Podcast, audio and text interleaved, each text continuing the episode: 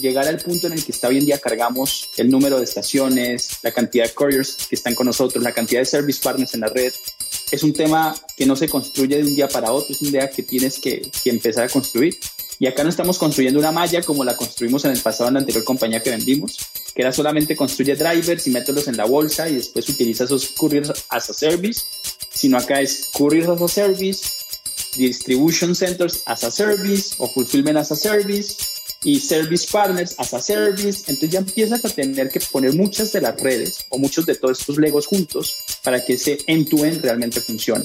Cuando ponemos muchas de esas piezas y lo puedes convertir en cheques que te están entrando a la compañía, es cuando dices, ok, acá existió la innovación.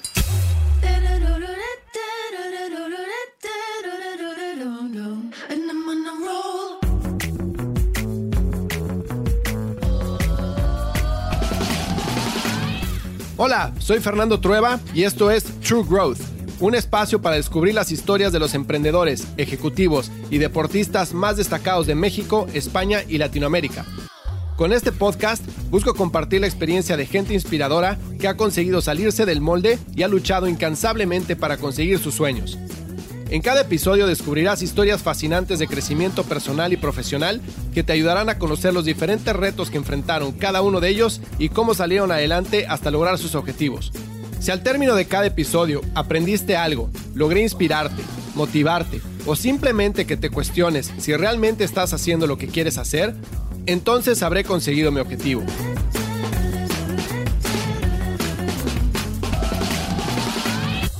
Hola, hola, ¿cómo están? Bienvenidos a un episodio más de True Growth. Hoy tengo como invitado a Iván Ariza. Iván es el CEO y cofundador de Cargamos, la empresa que está transformando la logística de e-commerce en México. Cargamos inició operaciones en 2019 y acaba de cerrar una ronda de inversión de 11 millones de dólares. Es la ronda más grande de seed stage para una empresa de logística en Latinoamérica. En tan solo dos años de operación, o bueno, menos de dos años de operación, Cargamos ya trabaja con clientes como Liverpool, Walmart, Mercado Libre, La Europea, Canasta Rosa, Privalia, Justo, Price Shoes, Shasa, Flexi, entre muchos otros. Iván nos va a contar su historia como emprendedor porque Cargamos no es su primera empresa y nos va a platicar el momento clave en el cual decidió pivotear la idea detrás de Cargamos, cuándo el negocio era rentable, cuándo generaba dinero y cuándo tenía crecimiento. Y aún así decidió pivotearla para convertirla en lo que es hoy y para lograr todo el éxito que han tenido en menos de dos años de operación.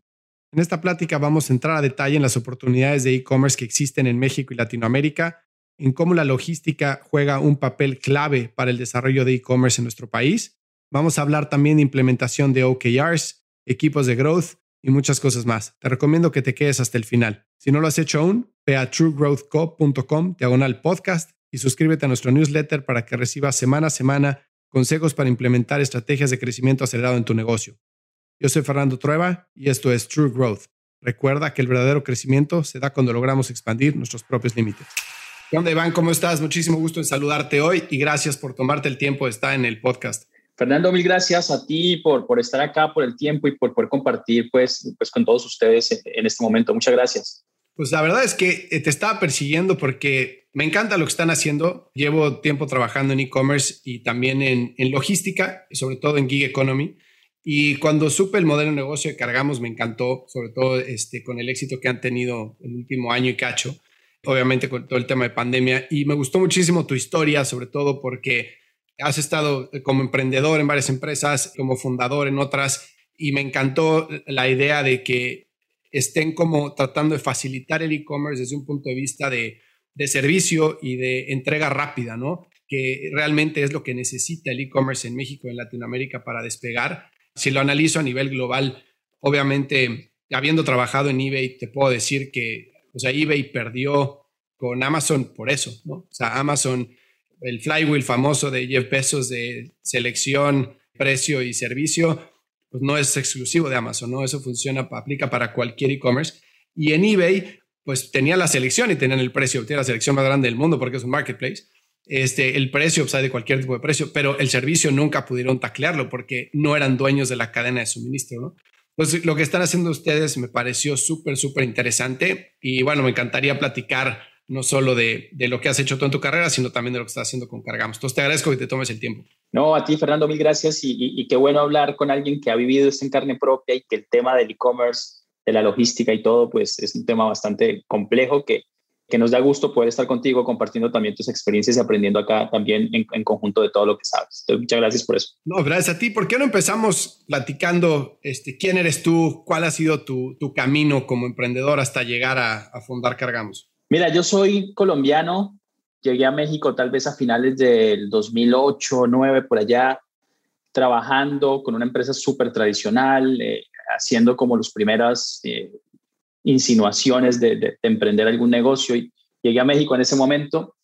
Y después mi carrera ha empezado como un poco, he creado como tres tipos de compañía. Primero trabajé para corporativos grandes, banca, tecnología, telefonía, todo ese tipo de cosas que trabajé en el pasado como en el corporativo.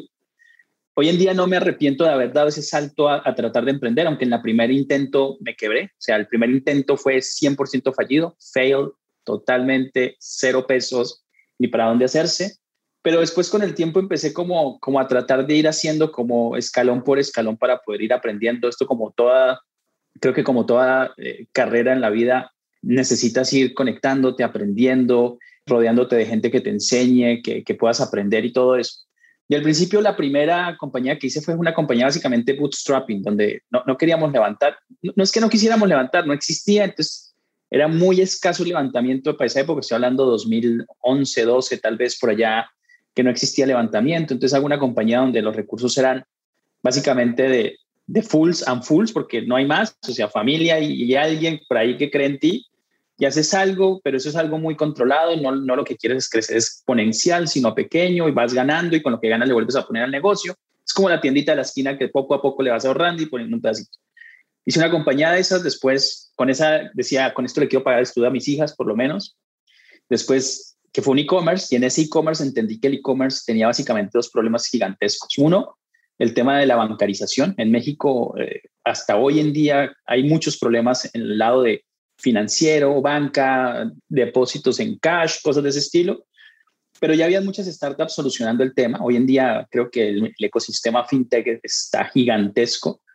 Pero por el otro lado existía el tema de logística que muy poco o nadie había entrado en ese ecosistema y decidí montar una compañía de logística y esa fue mi segunda compañía que emprendí.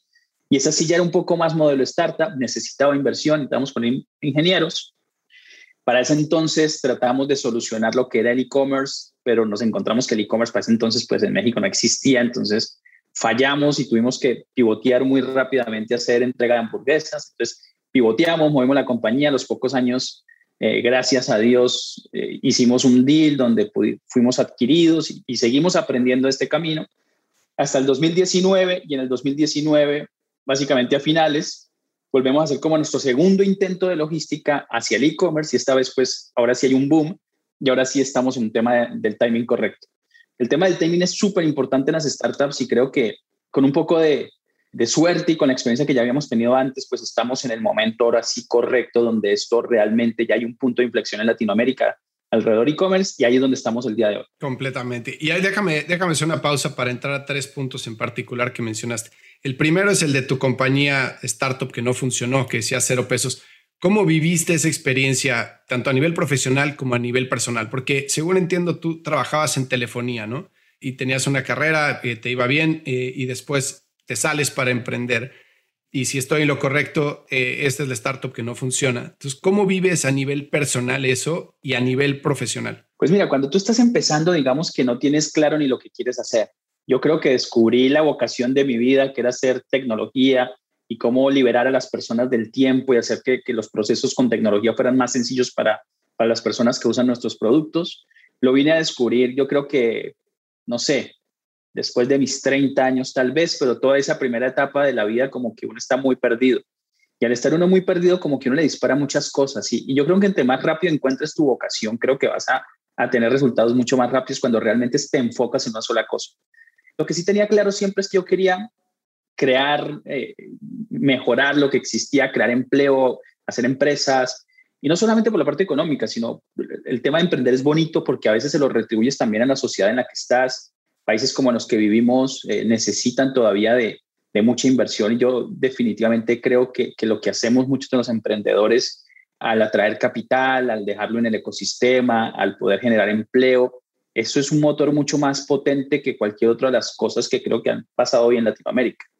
Y en ese sentido, pues empezamos a tratar de hacerlo desde el principio, pero obviamente al principio el ecosistema, estoy hablando desde hace 10 años, Latinoamérica no pintaba en el ecosistema del VC. Cuando ibas a una compañía y le pedías capital, te decía, sí, tal vez. Habían dos o tres chiquitas que estaban empezando a mover algo de capital para startups, pero eran muy tímidos al momento de invertir. Y cuando ibas a pedirles capital, te decían, Lisa, ¿sabes qué? Si en dos años vuelves, si no has muerto, te pongo capital. Entonces, como que decías, como, o sea, ¿para qué vuelvo? O me vas a ayudar o, o, vas a ver cómo muero lentamente aquí los próximos dos años. Entonces, creo que eso le pasaba a muchos emprendedores en el pasado, que, el tema de capital era bastante complejo. Cosa diferente a la que hay en el ecosistema, ¿no? Cosa diferente que grandes emprendedores como, como, como David de Nuban, como Simón de, de Rappi, como Carlos de Cabac, como Justo, como todos estos emprendedores que es la nueva era que están saliendo, están cambiando la cara y gracias a, mucho que ellos han empezado a labrar, digamos que atrás venimos otros con mucho empuje y que, y que eso le va a abrir la capa a otros tantos más, que esto se va a volver un ecosistema súper poderoso, pero al principio abrir camino es bastante, bastante complejo.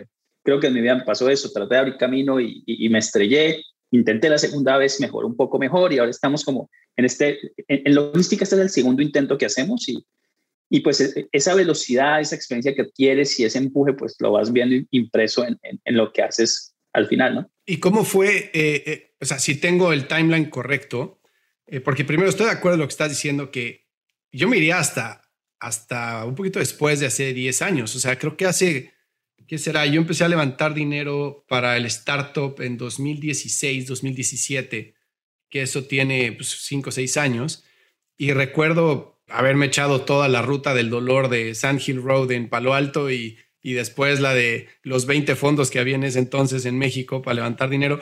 Y una serie, nosotros levantamos dos safe notes, ¿no? Y esas safe notes fueron de 500 mil dólares cada una, eh, tenían ciertas condiciones, pero estábamos buscando ya levantar una serie A después de dos safe notes.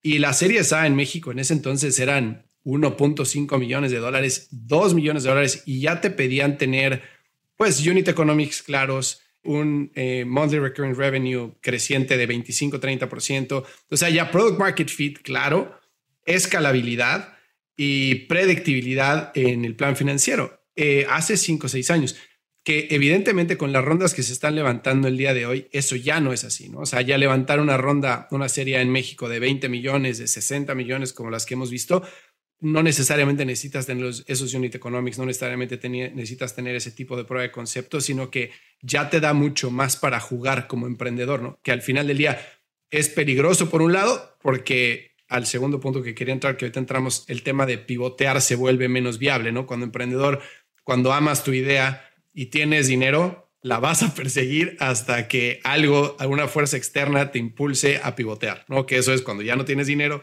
o cuando ya de plano te das cuenta que no funciona. Pero, o sea, estoy 100% de acuerdo con tus puntos de que el ecosistema emprendedor en México está despegando. Los VCs, ha entrado muchísimo dinero, hay emprendedores de mucha más calidad de lo que hay ahorita. Pero al mismo tiempo también creo que sí se están haciendo las cosas, no puedo identificar un punto de inflexión, pero creo que se están haciendo las cosas diferentes. Creo que el e-commerce, la duda que existía sobre el e-commerce del lado del consumidor se ha despejado mucho más de lo que existía hace, hace cinco o seis años, ¿no? Porque la bancarización no ha mejorado mucho.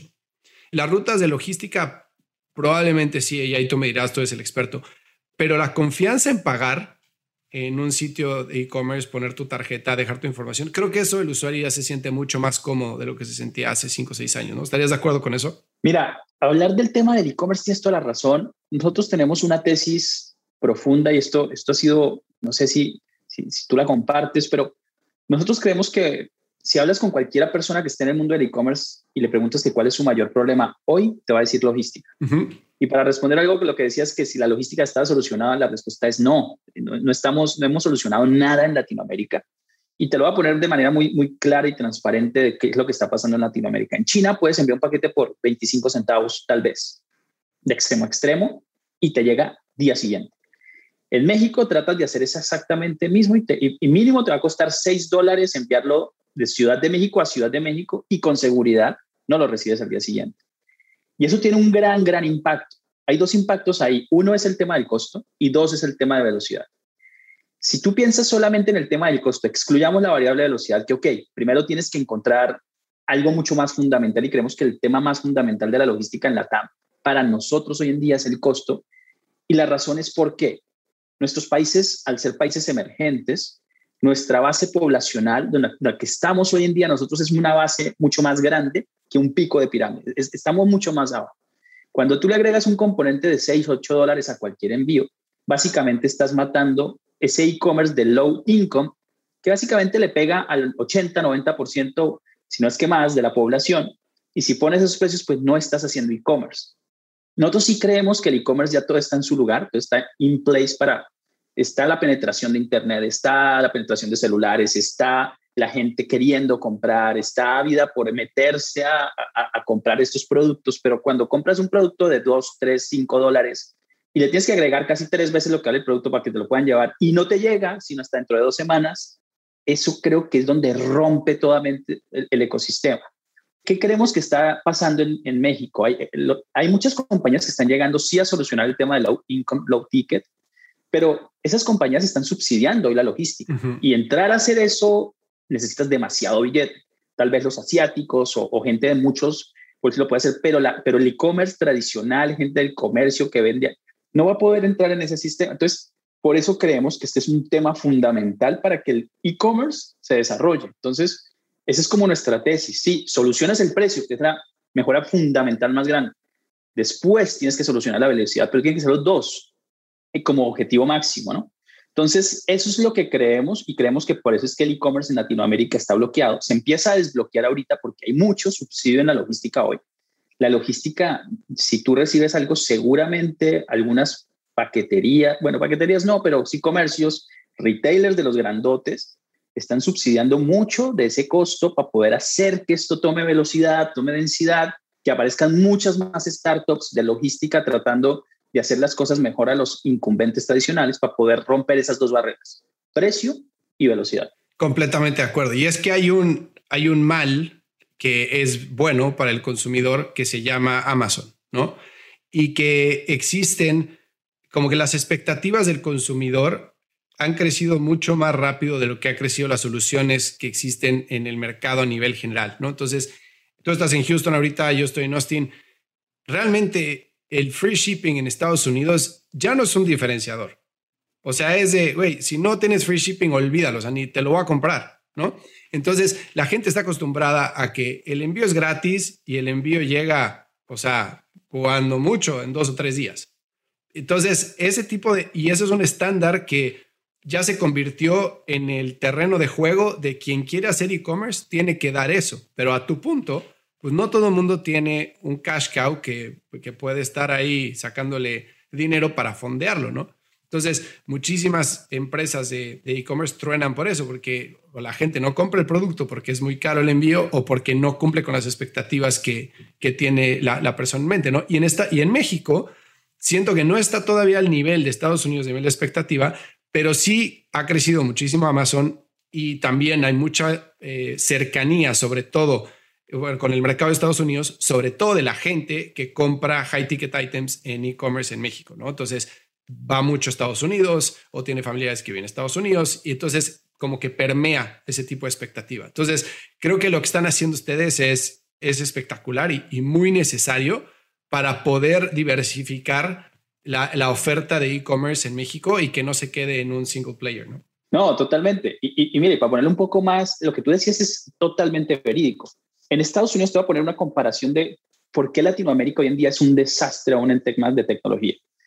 No es porque nadie lo haya querido solucionar, es que es bastante complejo el asunto. Solo para ponerlo en perspectiva, tú en Estados Unidos, si quisieras hacer un, eh, entregas en dos días, tal vez con cuatro centros de distribución, dadas las redes de distribución que ya existen, eh, los DHL, los UPS, los FedEx, todo esto ya tan desarrolladas, solo con cuatro estaciones en todo el país, puedas alcanzar el 80% de la población en menos de dos días.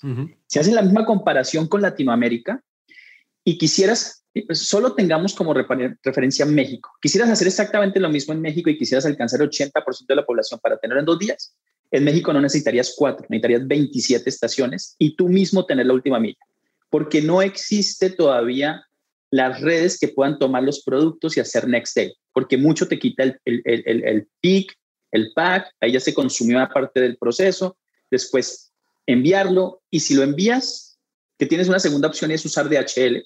DHL te va a hacer llegar tal vez en una semana a tu usuario final, porque tú tienes que hacer una parte del Entonces, hay un tema complejo de infraestructura. El tener tantas estaciones para una marca pequeña, un, SMB, un, un, comercio mediano chico, pues es imposible y todavía no existen las compañías que puedan darte soporte para poder hacer eso y alcanzar entregas en, un día desde desde el clic en dos días, que sí lo tiene Amazon o Mercado Libre, que ya han construido sus estaciones, sus centros de distribución y con todo, pero todo una infraestructura gigantesca y cara para poderlo hacer. Eso saca de competencia a mucha gente, saca de competencia a los pequeños y medianos y ahí es donde se desequilibran las fuerzas. Completamente de acuerdo. Y ahorita si quieres platicar, porque ya nos desviamos de tu historia, pero ahorita platicamos del, del cómo, o sea, entonces, ¿cuál es la solución, no? Este, si quieres, pongámosle un pin a esa parte porque me interesaba como cerrar la pregunta de cuando empiezas tu primera compañía, después regresas al, al, mundo corporativo, ¿no? Según, bueno, corporativo a trabajar para, para alguien más. ¿Cómo manejaste esa transición a nivel personal y cómo manejaste a nivel, sobre todo familia, el, bueno, pues este startup no funcionó y ahora hay que volver a empezar desde cero de este lado? Mira, yo renuncio, estaba trabajando en la banca antes y renuncio y me voy a hacer la empresa. Cuando hago mi primera empresa era una empresa tradicional, no tan startup, sino era una empresa que exportaba productos, los ponía, los, los exportaba de Colombia, los ponía en México. Y una vez un cambio, una disparidad del dólar y el peso, una, una caída durísima en el dólar, me saca de competencia al, al no estar protegido, no tener tanta experiencia. Y ahí intenté volver al mundo corporativo, no lo hice y traté de seguir adelante. Yo creo que si hubiera regresado al mundo corporativo hubiera sido de los peores errores de mi vida el haber como dado un paso atrás y no haber seguido por ese camino. Cuando, cuando a veces hablamos con las personas o con las, dicen, oiga, es que estar en el mundo corporativo es mucho más tranquilo y el, salir a emprender es un riesgo mayor. La verdad es que no sé qué sea un riesgo mayor. Sí romper la zona de confort o seguir en tu zona de confort por más tiempo. Es decir, zona de confort es seguir estando en tu empleo tradicional donde las expectativas de cambiar, impactar. Yo no digo que en las, en las empresas no se pueda emprender, se puede y, y puedes hacer grandes cosas y, y, puedes hacer muchas cosas, pero con seguridad cuando tú tomas el, el control de tu camino y traes eh, empleo, generas nuevas eh, capacidades para el país donde estás o la, la, la región, tienes que romper muchos moldes y, y zonas de confort que sí son incómodas al principio. Los emprendedores vamos casi viendo al centímetro adelante, pero por todo lo que se nos viene encima, es como una, es un camino muy nublado, no sabes qué te espera en los siguientes 10 metros. Salir y romper esa zona de confort, no sé cuál de las dos sea peor, si quedarte, cuál es más peligrosa, si, si salir a romperlo o quedarte en esa zona de confort. Y creo que para mí fue mucho más importante y mucho más bonito el camino de seguir, dándote golpes, volverte a levantar, que ibas a tocar puertas y te dijeran que no, y que recibías muchos no de inversión.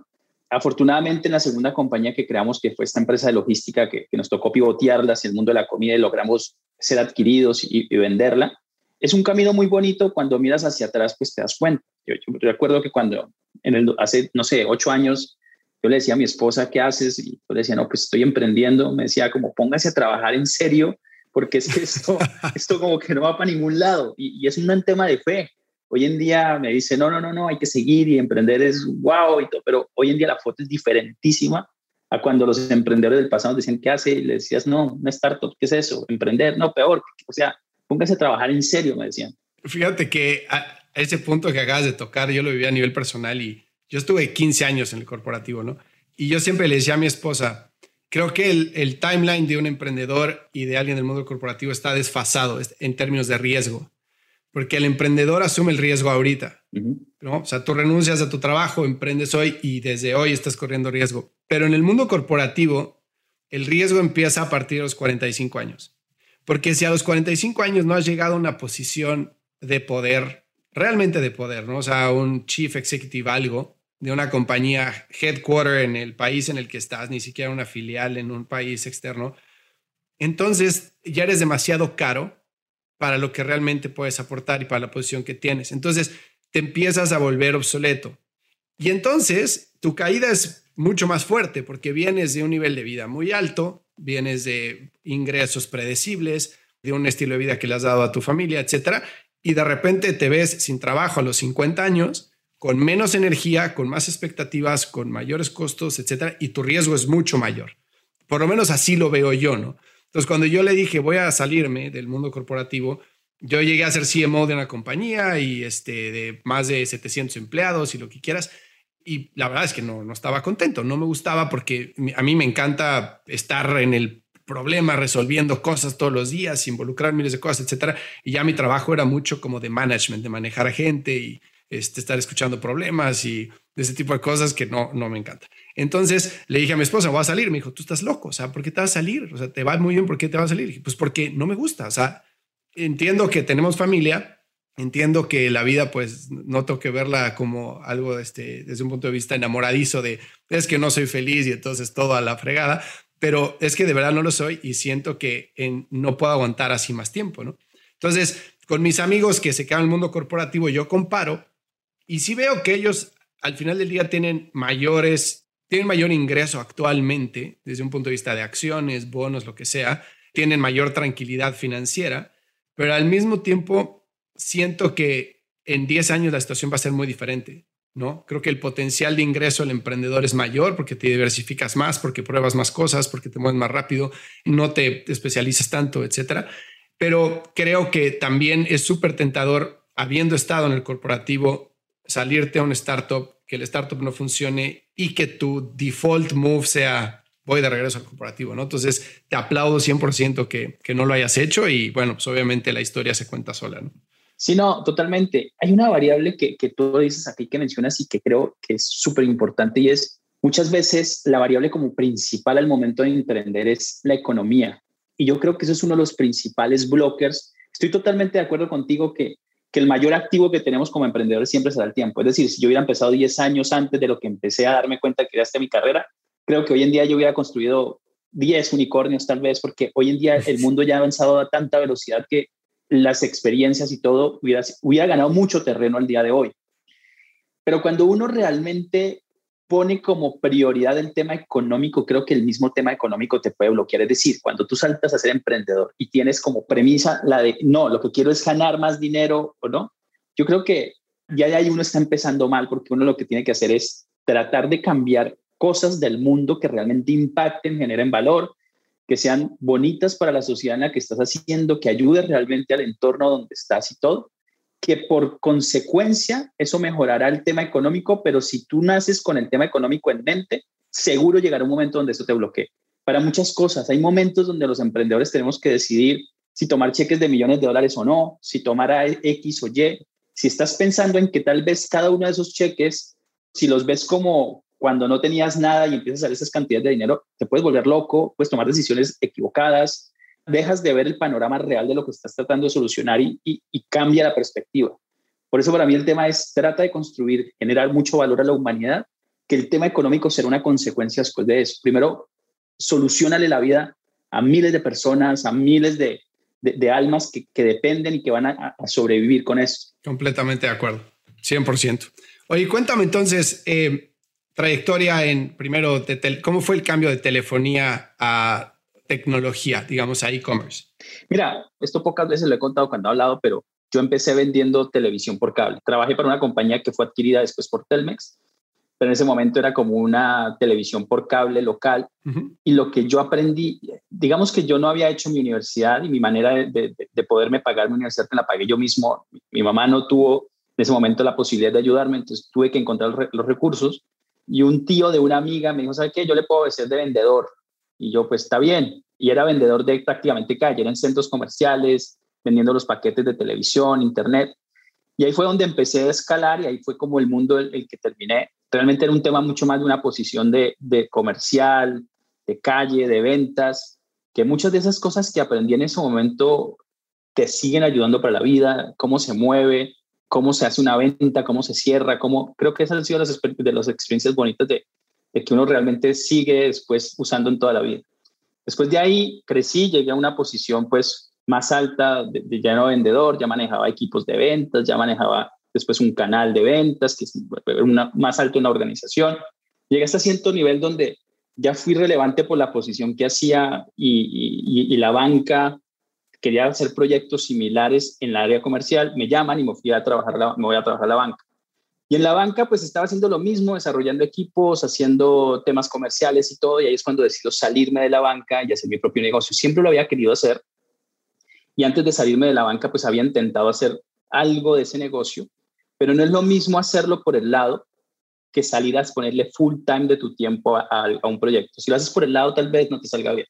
Y muchos dicen al principio, no, pues yo sigo teniendo mi, mi, sueldito que me está dando aquí a 15 días el cheque y 30, entonces no lo suelto y trato de hacer mi negocio. Y creo que ahí estás siendo deshonesto contigo y con tu entorno también, porque no le dedicas ni bien a una ni bien a la otra y empiezas a hacer.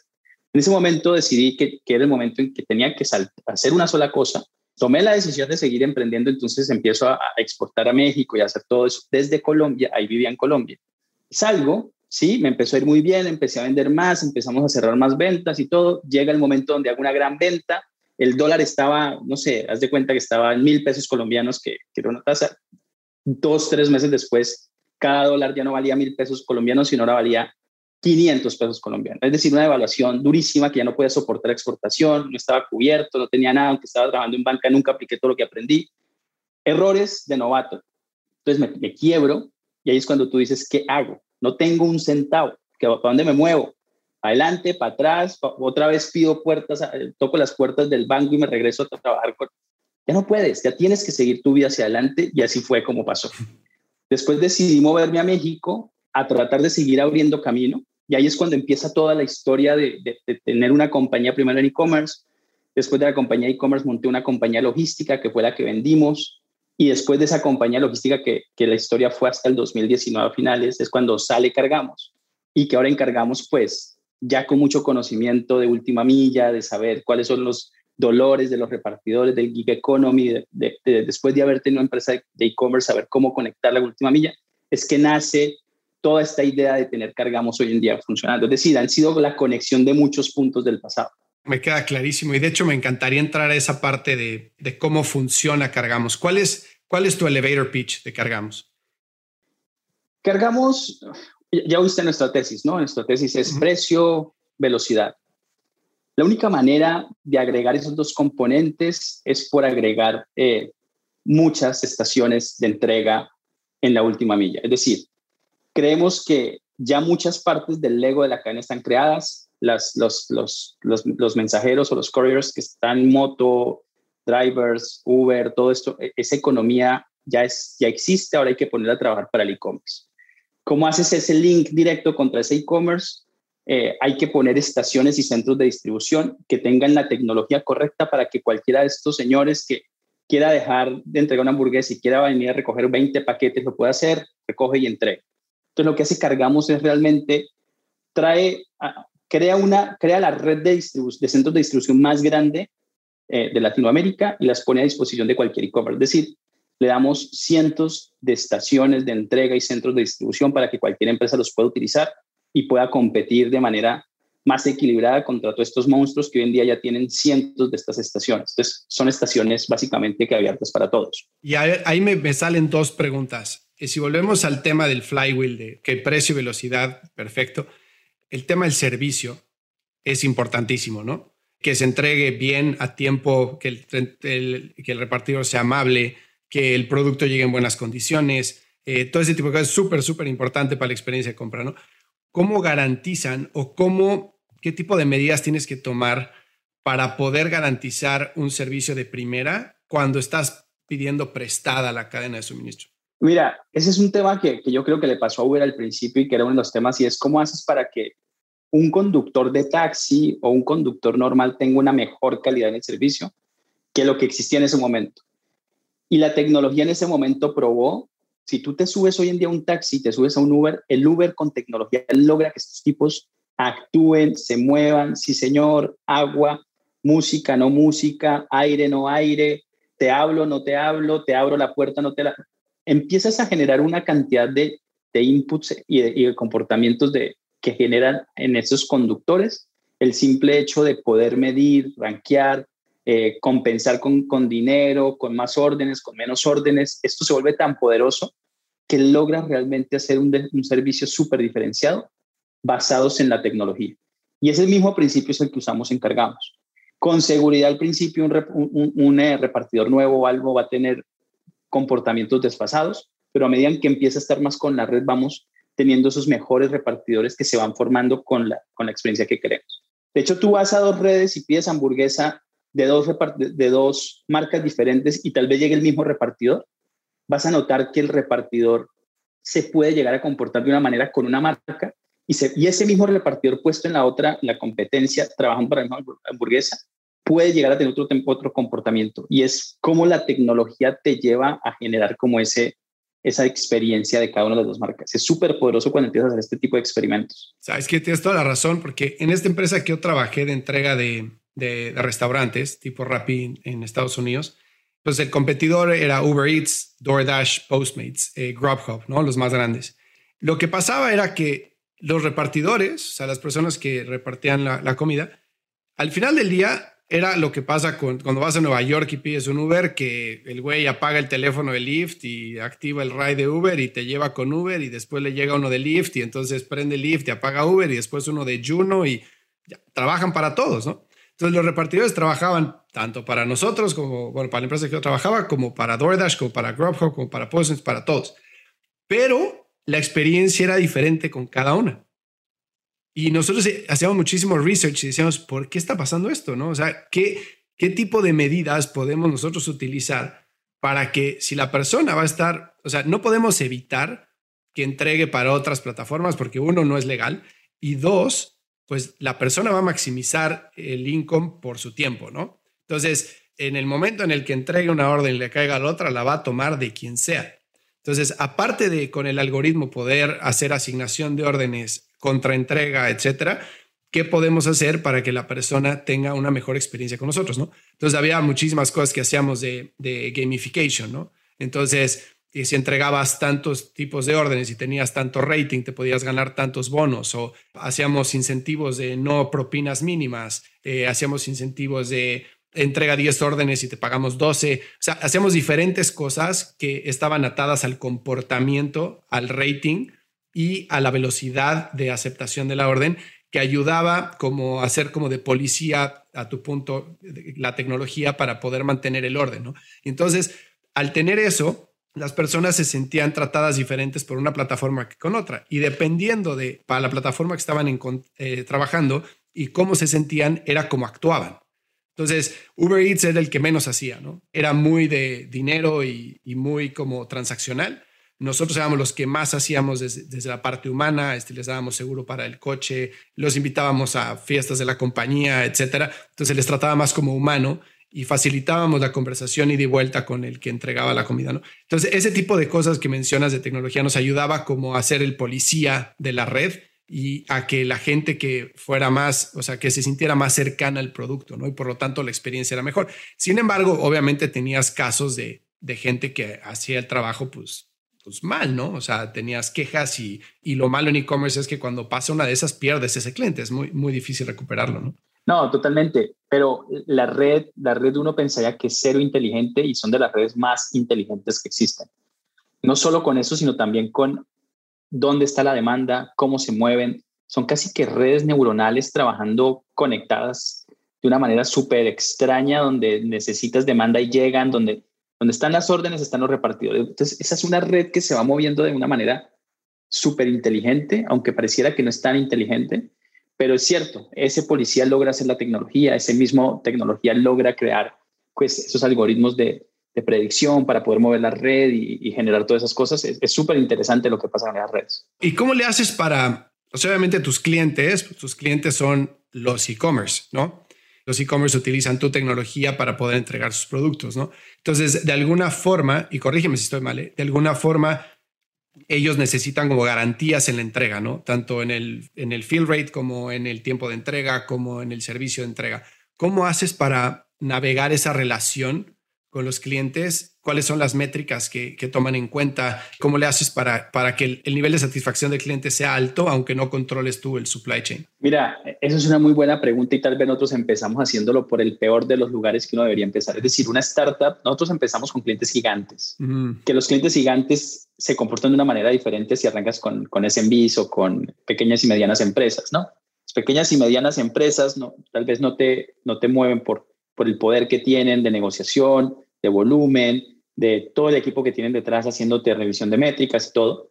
Nosotros empezamos tal vez por la parte más difícil es trabajando para estos grandes. Entonces, cuando trabajas para los clientes más grandes, pues las métricas más importantes siempre serán tu propuesta de valor, ¿no? Entonces, y es como así explotas tus OKRs y como los bajas y entonces, ok, si mi propuesta de valor, como te la mencioné al principio, es, creemos que la logística, no importa el tamaño, debe ser barata y rápida. Y esas son de las dos métricas más importantes para nosotros al interior. Obvio, el crecimiento y las normales que vas a ver, y el lifetime value, y, el CAC, y lo tradicional, ok. Pero para nosotros de las métricas importantes es la velocidad con la que estamos entregando el paquete. Hay una métrica global que utilizamos y es el tiempo por ubicación, por paquete, por estación, por cuánto tarda debajo del techo, cuánto tarda en el momento en el que el repartidor llega a tomarlo, cuánto todos esos segmentos de tiempo los ponemos y los analizamos en ventanas para poder entender en qué ventanas estamos mal en cada una de las operaciones que utilizamos. Hmm. Eso lo llamamos gates o, varias, varias ventanas que vamos analizando de tiempo, porque en algunas puedes estar caído, en otras más, pero la más importante siempre será el tiempo y la segunda, el costo que estamos imprimiendo. En algunos casos podrás tener errores y problemas, pero el SLA para los grandes sí te exigen tener un muy buen SLA. Y ahí es donde tenemos que tener mayor control y, mayor eh, sensibilidad de todo. Cargamos hoy en día se construye también con una red de, de, de, partners. Y ha sido un gran reto poder orquestar todo esto bajo una sola plataforma. Yo creo que es de los retos más importantes que nuestro equipo de data, de tecnología, de, de, todo el sistema de operaciones que tenemos instaurado en la compañía, tratan de mantener todo como de una manera más, más tranquila, más como organizar la coreografía de una mejor manera. Hay muchos retos, no estamos diciendo somos perfectos, pero sí es donde ponemos mayor atención y es donde tratamos de hacer el mejor delivery de números para, la, para las compañías con las que trabajamos. Oye, cuéntame ahorita que mencionaste OKRs. Es difícil implementar OKRs ¿no? en las compañías, como que en mi experiencia, por lo menos cuando lo haces como cambio de forma de trabajo, es difícil porque hay mucha resistencia y y son formatos y etcétera, ¿no? Pero ¿cómo le han hecho? O sea, ustedes han crecido de 4 a 100 personas en qué? ¿En 12 meses? Nosotros hoy en día somos más de 130 personas y sí, el año pasado éramos, al inicio de la pandemia éramos sí, menos de 18 personas. Era una locura. Con ese crecimiento, ¿cómo han logrado mantener estos procesos de forma eficiente? Porque siempre hay que entrar una persona nueva, pues hay que entrenarlo y tiene que agarrar, ¿no? El, el learning curve es bastante bastante profundo, eh, bueno, empinado. ¿Cómo le hacen para que esos OKRs implementarlos, y se respeten, mantener el récord, que todo mundo entre en la metodología, etcétera? Me interesa muchísimo Mira, ahí hay varios puntos y qué buena pregunta, porque creo que esto ha, sido una de las cosas que nos han ayudado a estar hoy en día pudiendo entregar estos números. Y es, uno es el tema de la cultura. Nosotros, si todo, si algo ha cambiado encargamos ha sido la gran mayoría de las cosas, la que tal vez nunca ha cambiado es la cultura que escribimos con el equipo desde el día uno. Y esa cultura para nosotros es muy clara. Nosotros la definimos como Pepe al interior de la compañía. Nos llamamos Pepes eh, porque somos people first, es lo primer valor nuestro, people first. El segundo es entrepreneurship, el tercero es passion y el cuarto es explore. Creemos que cualquier persona armada de estos cuatro valores va a tener ética, va a tener empuje, va a poder solucionar problemas que antes no hubiera pensado solucionar, va a tratar de aprender, va a tratar de darle la vuelta a las cosas, va a tener una mente creativa y más abierta. Y eso tal vez nunca ha cambiado y es de lo que más nos enfocamos en tener. Lo segundo es que una vez tienes claro tus valores, lo segundo es saber cómo atraes ese talento. Yo no creo que el talento salgas a buscarlo. Yo no creo que el talento lo encuentres buscándolo y haciendo llamadas. El talento hoy en día es tan exigente que el talento pone el dedo en la compañía que quiere trabajar. El tema de lo que está cambiando el mundo hoy en día es tan dramático que la gente hoy en día escoge qué quiere hacer, a qué horas lo quiere hacer, con qué marca quiere trabajar y con qué propósito quiere hacerlo para poderlo hacer.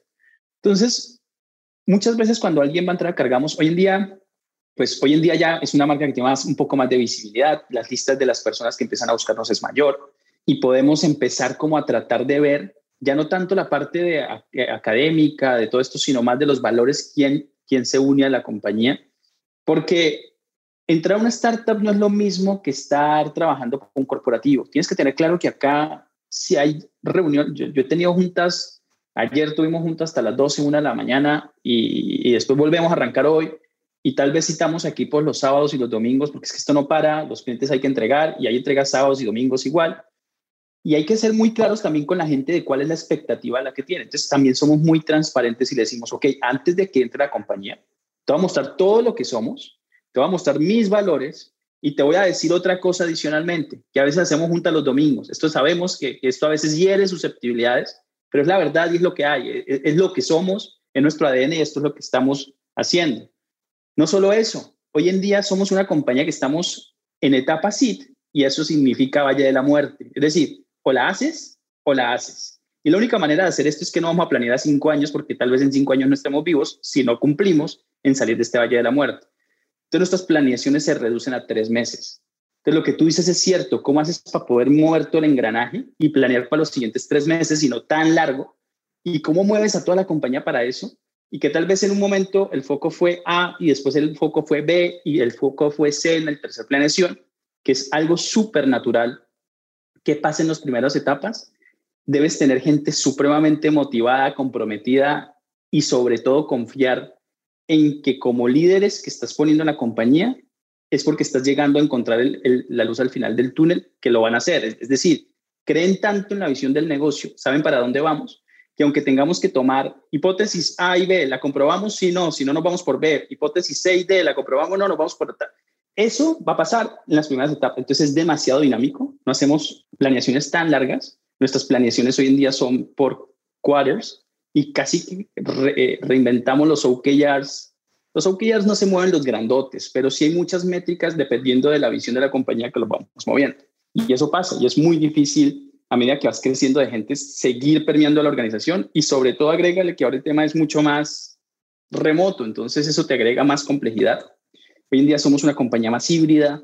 Hoy en día tratamos a las personas como personas y les damos cosas que, creemos que, que necesitan. Hoy en día, si tú, por ejemplo, vas a viajar y te juntas con tres personas del equipo, cargamos, te lo paga gratis, no importa si se van de viaje o no, porque creemos en ese trabajo en equipo. Entonces son cuestiones adicionales. Tenemos co-livings en, en, partes eh, lejanos, más, más cercanas a la playa y es donde te puedes ir y trabajar en equipos, en casas eh, eh implementamos una cantidad de cosas para poder hacer el trabajo en equipo y que nuestra cultura se siga permeando. Básicamente así es como trabajamos. Me encanta. ¿Y cómo le haces para, porque, o sea, siendo una, eres una compañía de logística, pero eres powered by technology, ¿no? O sea, realmente, y me imagino que uno de los grandes cuellos de botella que tienen es el desarrollo de la tecnología, ¿no? Entonces, cuando trabajas con e-commerce y dependes de APIs y, y necesitas cierta funcionalidad para mantener esta red efectiva de, logística como estábamos hablando ahorita y necesitas crear incentivos para repartidores y necesitas, o sea, tienes como que muchas piezas que, que, hacen el rompecabezas, ¿no? Por un lado tienes el cliente, por otro lado tienes el repartidor, por otro lado tienes el usuario final, ¿no? Entonces, cuando haces una planeación de roadmap de tecnología, normalmente es una planeación un poco más larga en el tiempo de lo que probablemente puede ser el, el quarter a nivel negocio, ¿no? Entonces, a nivel negocio, puedes decir, tenemos que cerrar tantas cuentas, igual tienes una estrategia de ABM en la que dices, voy a ir por estos e-commerce, igual tienes una, una estrategia de reducción de costo de adquisición para e-commerce más pequeños, no lo sé.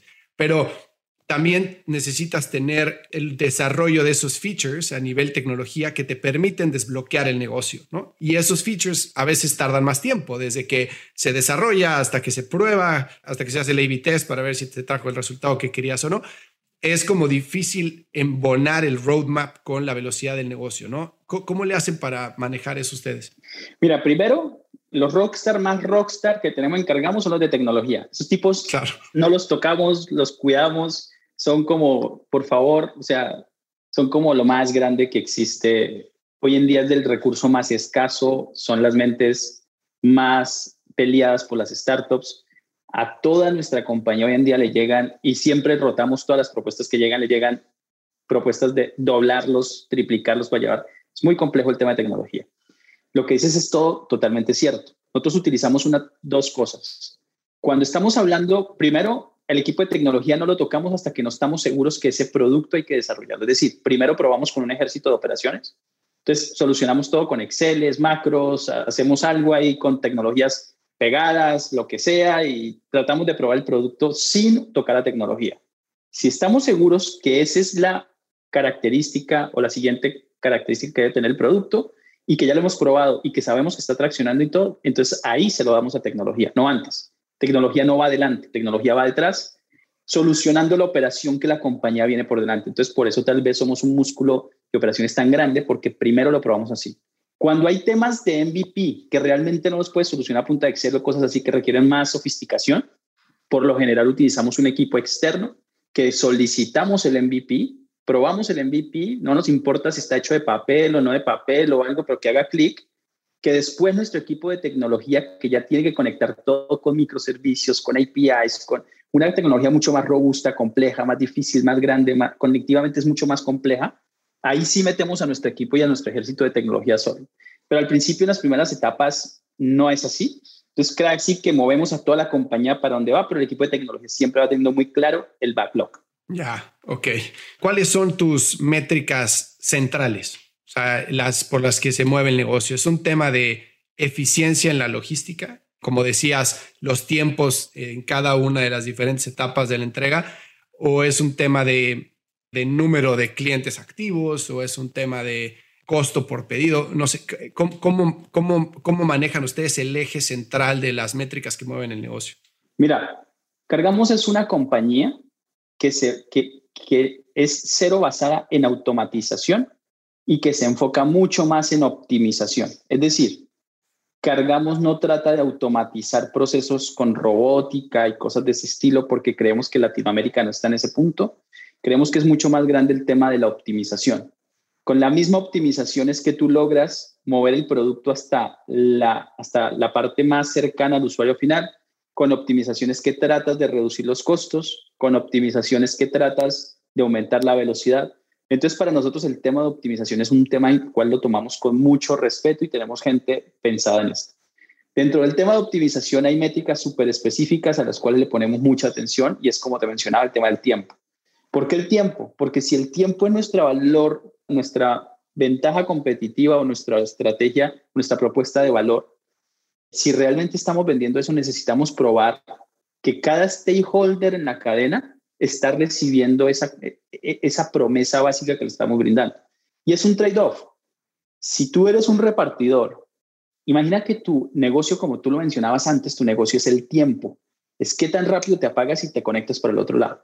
Si tú eres un repartidor, lo que tú quieres es que llegues a una estación y que en el menor tiempo posible entres, cargues y te vayas con una ruta de 30 paquetes, 50 paquetes, 100 paquetes en el menor tiempo posible porque tú lo que quieres estar es produciendo, no perdiendo el tiempo estacionado ni al frente de un restaurante, ni al frente de una estación de entrega, ni al frente de, un retailer. Tú lo que quieres es eso. Entonces, esos son los pasos donde realmente les ponemos mayor atención, es al tema del tiempo que por consecuencia al reducirlo y optimizarlo y todo, una vez generamos este capability, el, lo siguiente llega por, por consecuencia, pero son de las métricas más importantes para nosotros. Obviamente todas las de growth y crecer en clientes y que se vea el, o sea, todo eso sí, es lo básico, es el business as usual, pero la ventaja competitiva lo tienes que medir sí o sí. Claro, completamente de acuerdo. Y de hecho, viendo la lista de clientes con la que trabajan, este, digo, me queda claro que trabajan, como mencionaste, con clientes muy grandes y que están creciendo muchísimo también. Pero si yo me pongo del lado opuesto de los clientes grandes y veo la fragmentación que existe de e-commerce en México, donde tienes marquitas chicas, donde tienes este, pues, eh, e-commerce más pequeños que son especializados, que son de nicho, etcétera que probablemente el volumen que tengan no es tanto y por lo tanto el inventario que deben de tener tampoco es tanto. ¿Esos clientes también los llegan a atender ustedes o su sweet spot está en los mercados libres, Liverpooles, etcétera? Mira, eso también es una buena pregunta y, siempre que vamos con algún inversionista o algo nos pregunta, bueno, ¿cuáles son sus clientes? ¿Los grandes o los chicos? Nosotros les respondemos todos. ¿Y por qué crecimos que todos? Es porque el negocio de la logística es un negocio de volumen. Nuestra estrategia hoy es conquistar a los grandes, que eso ya lo hicimos, es decir, hoy en día operamos para los grandes y no operamos como cualquier otra compañía, sino operamos en gran magnitud para cada uno de los grandes, cada vez nos comemos más participa. Para los grandes trabajan muchas empresas logísticas, esto no, esto, esto no está oculto. Sí, claro. Lo que sí está pasando es que cada vez nos comemos mucho más y somos casi que cinco veces en algunos de estos grandes retailers comparados contra, contra el siguiente competidor. Es decir, somos cinco veces más de tamaño que cualquiera que nos siga dentro de estos retailers. Es decir, estamos capturando mucho, mucha participación ahí. Pero a lo que iba con esto es, cuando nosotros empezamos a, a capturar este valor y a capturar como toda esta densidad de órdenes, si tú eres una marca pequeña, lo que queremos es poderte también transmitir esa misma, esa misma velocidad y precio que le estamos dando a los grandes a los chiquitos. ¿Por qué no arrancar por los chiquitos? Porque con los chiquitos lograr altas densidades, altos volúmenes en muy poco tiempo es muy complejo. Hay muchas marcas o muchas empresas logísticas que se enfocan ahí. Nosotros en este momento no estamos ahí. Pero cuando estemos ahí es porque les vamos a poder dar un precio ridículamente bajo y, lo, lo podemos hacer porque tenemos gran cantidad de volumen cosas que no van a pasar al principio. Entonces vamos para allá. Hoy en este momento no estamos ahí, estamos empezando por los grandes, que empezar por los grandes también es una estrategia mucho más agresiva y mucho más arriesgada. Empezar de cero con los grandes y que confíen en ti y que te den volumen y que seas de los más grandes son milestones complejos de lograr en una startup. Yo creo que por eso es que Cargamos está tomando tanta relevancia y, y, trayectoria, es porque los grandes se dieron cuenta, Cargamos mi solución al problema si ya los grandes se dan cuenta que cargamos solución al problema, esto es el mejor due diligence que puedes hacer en cualquier startup. Es, eh, eh, te soluciona y, a los grandes, pues a los chiquitos, sin lugar a duda. Es una estrategia de go-to-market súper diferente, con otras capacidades para vender el producto y todo. Pero nuestra estrategia es clara. Si lo solucionamos para alguien grande, con seguridad, esos beneficios se los podemos trasladar a los chiquitos. Y es lo que queremos hacer. Si creemos que el mundo del futuro será dominado en gran parte por los SMBs, por los chiquitos, por los pequeños merchants.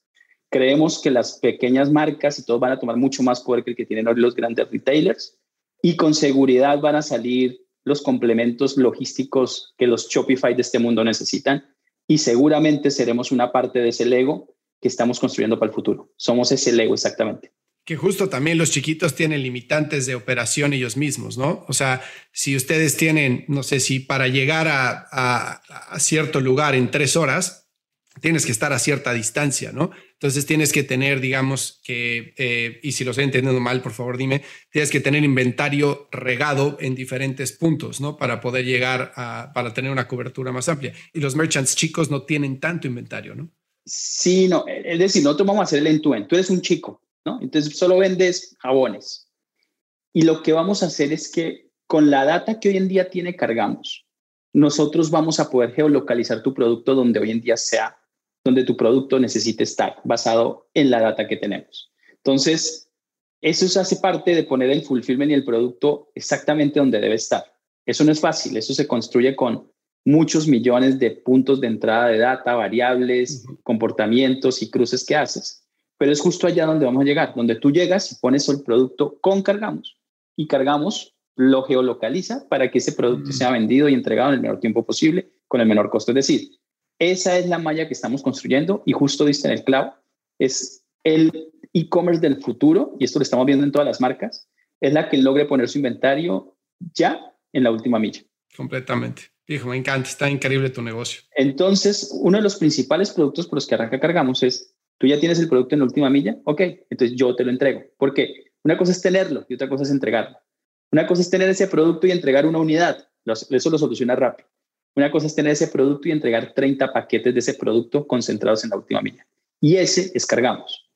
Somos el mejor chip from store o entrega desde tienda que hay hoy en día en México y casi que en Latinoamérica. ¿Y qué se requiere para, o sea, con esa seguridad decir eso en 18 meses de operación, decir somos el mejor, eh, el mejor para esto en México? O sea, ¿qué, se requiere a nivel cultura, a nivel liderazgo, a nivel tecnología? O sea, ¿cómo, han llegado a donde están tan rápido? Mira, cuando tú ves esas famosas líneas de crecimiento exponencial apalancadas por los clientes más grandes y que empiecen a, a confiar ya no mucho más del 50% de sus operaciones con nosotros, cuando empiezas a ver esos comportamientos, es cuando dices, ok, acá hay algo, hicimos market fit porque nos están pagando, ya el negocio genera buen unit economic, entonces ya simplemente es escalarlo y ahora llevarle esto a los demás. Y nos hace decir eso porque llegar al punto en el que está hoy en día cargamos el número de estaciones, la cantidad de couriers que están con nosotros, la cantidad de service partners en la red, es un tema que no se construye de un día para otro, es un día que tienes que, que empezar a construir. Y acá no estamos construyendo una malla como la construimos en el pasado en la anterior compañía que vendimos, que era solamente construye drivers y mételos en la bolsa y después utiliza esos couriers as a service, sino acá es couriers as a service, distribution centers as a service o fulfillment as a service y service partners as a service. Entonces ya empiezas a tener que poner muchas de las redes o muchos de todos estos legos juntos para que ese end-to-end realmente funcione. Cuando ponemos muchas de esas piezas y lo puedes convertir en cheques que te están entrando a la compañía, es cuando dices, ok, acá existió la innovación. La mejor definición que hoy de, de innovación que alguien la dijo por ahí es cuando puedes convertir esas ideas en cheques. Hoy en día estamos convirtiendo esas estaciones de entrega en cheques y es cuando creemos que, que vamos mucho más adelante que cualquier otra compañía. Nadie ha construido esas capabilities hasta hoy y somos la compañía líder en eso hoy. Y cualquiera que escuche esta historia, o sea, si es una historia de ensueño, ¿no? O sea, todo es feliz, pero ¿cuál ha sido el momento más complicado hasta ahora? El momento más complicado creo que para cualquier emprendedor es cuando tratas de pivotear. Y te voy a decir que nosotros empezamos noviembre del 2019 y empezamos con la misma idea de estaciones y de dark stores en la última milla y todo eso. El problema es que tú tienes en mente eso y por dónde arrancas. Necesitas tantas fichas, tantas, necesitas tantas cosas juntas, clientes, eh, dinero, estaciones, couriers, tecnología, y arrancar de cero es bastante complejo, que al principio no logramos tracción y nos tuvimos que ir por otros caminos. Caminos que nos estaban haciendo ganar mucho dinero en el, en el primer año y que llegó un momento a otro donde dijimos, esto no le genera valor a nadie, aunque nos está dando muchísimo dinero. Y muchísimo dinero es que hablo de que teníamos muchísimo más márgenes y es una de las decisiones más complicadas que, que hayamos tomado al interior de la compañía, es poder decir, mato mi iPod, ¿te acuerdas del famoso iPod? Sí. Ok, mato mi iPod y entonces entro con mi, con mi iPhone, aunque lo canibalice de alguna manera y lo vuelva ridículamente obsoleto, pero es algún paso que hay que dar. Para nosotros la decisión más difícil fue pivotear, haber conseguido ese crecimiento así, después estar planos tratando de pivotear la compañía y que ahora hoy otra vez estamos entregando en ese segundo ciclo de crecimiento. El pivotear, cuando tienes un, una curva ascendente gigantesca, sentarte a decirle a tus inversionistas, convencerte a ti mismo que esa es la decisión correcta y todo en una etapa tan temprana compañía, creo que ha sido las decisiones profesionales más complejas que, que haya tomado en algún momento nuestro equipo y yo. Y esto te iba a preguntar, ¿ya tenían inversionistas en ese entonces cuando pivotearon? ¿Cómo, o sea, cómo los convencieron? Cuando uno emprende, yo creo que debes estar convencido de la foto final. Y en algún momento, un gran amigo me decía, Carlos Otati, me decía, mira, Iván, cuando tú estás haciendo esto, debes tener tan clara la foto final y después hacer la ingeniería inversa y tratar de ponerle las, cada ficha necesaria en esa ingeniería inversa que vas construyendo y tal vez en algunos pasos contar la historia completa y tal vez en otros no, porque nadie te va a creer lo que estás construyendo, que nadie la logra ver tan clara como la estás viendo tú. Cuando tú tienes claro hacia dónde lo tienes que llevar y los pasos que tienes que tomar, eso te da mucha más seguridad y prácticamente es, si ustedes decidieron confiar en nosotros, esta es la decisión que hay que hacer. Entonces, casi que no hay como, esto es lo que vamos a tomar y mientras estemos al, frente, ustedes confiaron en nosotros, hay que seguir confiando, vamos para adelante. Sí teníamos inversionistas, nosotros también pusimos dinero en la compañía desde el inicio, entonces también era nuestro dinero de, la venta anterior que estamos poniendo en la compañía para seguir adelante y recibimos inversionistas que obvio no eran los sofisticados que tenemos hoy. Hoy hemos levantado ya varios millones de dólares, pero en ese momento estábamos muy chicos todavía y ha sido una de las decisiones más, más complejas que, que ya he tomado. Yo no sé la tuya, pero para mí el, pivotear y el pivotear ganando dinero es bien complejo. No, completamente. Nunca he estado en la situación de pivotear ganando dinero, porque normalmente cuando eres emprendedor y estás ganando dinero y las cosas están funcionando, pues es lo, o sea, dices por aquí va, ¿no? Esto está. Es totalmente, sí, e, es totalmente atípico ese comportamiento, pero fue lo que justo nos pasó. No, pues te felicito. Oye, tu mayor aprendizaje como emprendedor, ¿cuál ha sido? El mayor aprendizaje como emprendedor ha sido, creo que la humildad. En este negocio a veces cuando vas viendo que empresas pasan de 0 a 10 mil, cuando vas viendo emprendedores que pasan de tanto a tanto, tal vez los que más te enseñan son aquellos emprendedores que aún siguen manteniendo la humildad y que a veces te siguen enseñando que, la humildad es uno de los valores más importantes en la trayectoria eh, no olvidarse de, las cosas básicas de la vida, del, gracias, del por favor, del aún no hemos construido nada, apenas esto está empezando. El tema de la humildad creo que, que a la industria como tal, la humildad para poderle devolver al ecosistema la, oportunidad de, de, necesitas tener mucha humildad de todo esto, no, no, no, no, no salir a ganar dinero y querer, no sé, comprarte un edificio gigante, no, o sea, me explico, es, es saber tener como los pies sobre la tierra. Esto empieza a pasar de una forma tan loca que muchas veces creo que, que a veces te comes el cuento de rockstars en muchas partes y, y muchos en la industria que hay que tener los pies, los pies puestos en la tierra. Completamente de acuerdo. Pues Iván, este, déjame hacerte una última pregunta, si no te importa. No, dale. Porque platicamos muchísimo de tu negocio, de tu experiencia y, y, me encantó. Pero si estuvieras tú de este lado, ¿qué te preguntarías que no te he preguntado yo? ¿Qué me preguntarías que no te haya preguntado yo? ¿Cómo le hacemos para seguir cambiando Latinoamérica? Creo que, ¿qué es eso? Que, que, ¿Cuál es ese componente que le falta para seguir transformando esto a Latinoamérica? sin duda alguna, si tú miras las cifras de lo que está pasando este año, fue un boom, pero con todo y ese boom todavía tenemos un gap muy grande de, de tecnología por avanzar. Es decir, si nos comparamos con otros, todavía estamos muy lejos de otras economías. Este año, todas las startups tal vez levantemos algo cercano a los 18, 19 billones de dólares. Si lo miras a detalle por el reporte que sacó la gente de Atlántico, que fue muy buen reporte, te lo recomiendo si no lo has visto, genial se habla de que son alrededor de 800, 900 startups a lo mucho.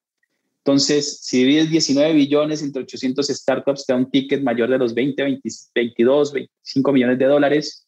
Casi que si tienes una muy buena idea, que si tienes un buen equipo, que si conoces muy bien el problema que quieras solucionar, que en Latinoamérica no hay uno, sino hay cientos de problemas que por solucionar, creo que casi que hay un cheque para cada emprendedor que llegue con ganas de cambiar y que, y que ponga por delante el sacar la región adelante frente a muchas otras cosas. Creo que hay oportunidades gigantescas porque muchos de los fondos gringos y extranjeros le han enseñado a los, a, los, a los locales a hacer las cosas y a creer más en lo que hay. Eso se ha cocinado también por gran parte de la, del impulso de Silicon Valley, y otras muchas otras regiones. Entonces, hoy en día prácticamente creo que la ruta es emprender, el poder mejorar el PIB de nuestros países. Esto lo va a impactar de manera brutal, el desarrollar más ingenieros, que hoy en día faltan muchísimos, hace falta, y el seguir desarrollando y construyendo ecosistema, creo que todavía nos faltan mil ideas más, mil compañías que logren realmente cambiar la foto. Entonces creo que respondiendo a tu pregunta, uno de los puntos que pregunté es hay espacio para 100 mil emprendedores más. Y estamos en el mejor momento. Siempre, y el tema, alguien ve la crisis como triste y sí, está bien, pero hay que seguir adelante, la ola hay que surfearla y ahorita vienen oportunidades gigantescas, hay que tomarlas. Y hay que cambiar el continente en el que vivimos y regresarle sobre todo a la sociedad donde vivimos, ayudarla para poder evolucionar. Pues definitivamente con lo que están haciendo ustedes lo están haciendo porque pues están, ustedes están haciendo posible que mucha gente pueda tener un negocio viable de e-commerce, ¿no? Y creo que el e-commerce va a traer muchísimo crecimiento a nivel económico en Latinoamérica y pues con una plataforma como la de ustedes lo hace todavía más posible, ¿no? Entonces te felicito por lo que han hecho. Te agradezco muchísimo el tiempo, que hayas compartido toda tu experiencia. Me encantó platicar contigo. Gracias por todo el tiempo y por todo. Y tienes toda la razón. Algo que no mencioné es que lo que quiere cargamos es llevar la logística que cueste cero pesos. Esa es una de las grandes metas. Queremos desmonetizarlo, de, o sea, es decir, no queremos competir con nadie, queremos volver cero. Y eso es lo que queremos hacer. Y, gracias por el tiempo, por, por el espacio y por haber conocido también toda tu historia y haber tenido esta, esta muy buena plática el día de hoy. Muchas gracias por todo, por todo este espacio. Muchas gracias. No, pues gracias a ti, estamos en contacto. Claro que sí. Si encontraste valor en este episodio, cuéntale a alguien. Y si no, también cuéntale a alguien. La mejor forma de ayudarnos es compartiendo tu opinión. Síguenos en Instagram, arroba truegrowthco, o envíanos un correo a hola arroba truegrowthco.com. Leemos todos los mensajes y nos encanta estar en contacto contigo. Califícanos con 5 estrellas en iTunes o donde sea que nos estés escuchando para que podamos seguir creciendo y tengamos más invitados para ti. Menciónanos en Instagram y comenta lo que más te gustó de este episodio. Puedes encontrar las notas y referencias mencionadas en este episodio en truegrowthco.com diagonal podcast. Muchas gracias por escucharnos. Yo soy Fernando Trueba y te espero en el siguiente episodio de True Growth Podcast. Mientras tanto, sigue creciendo.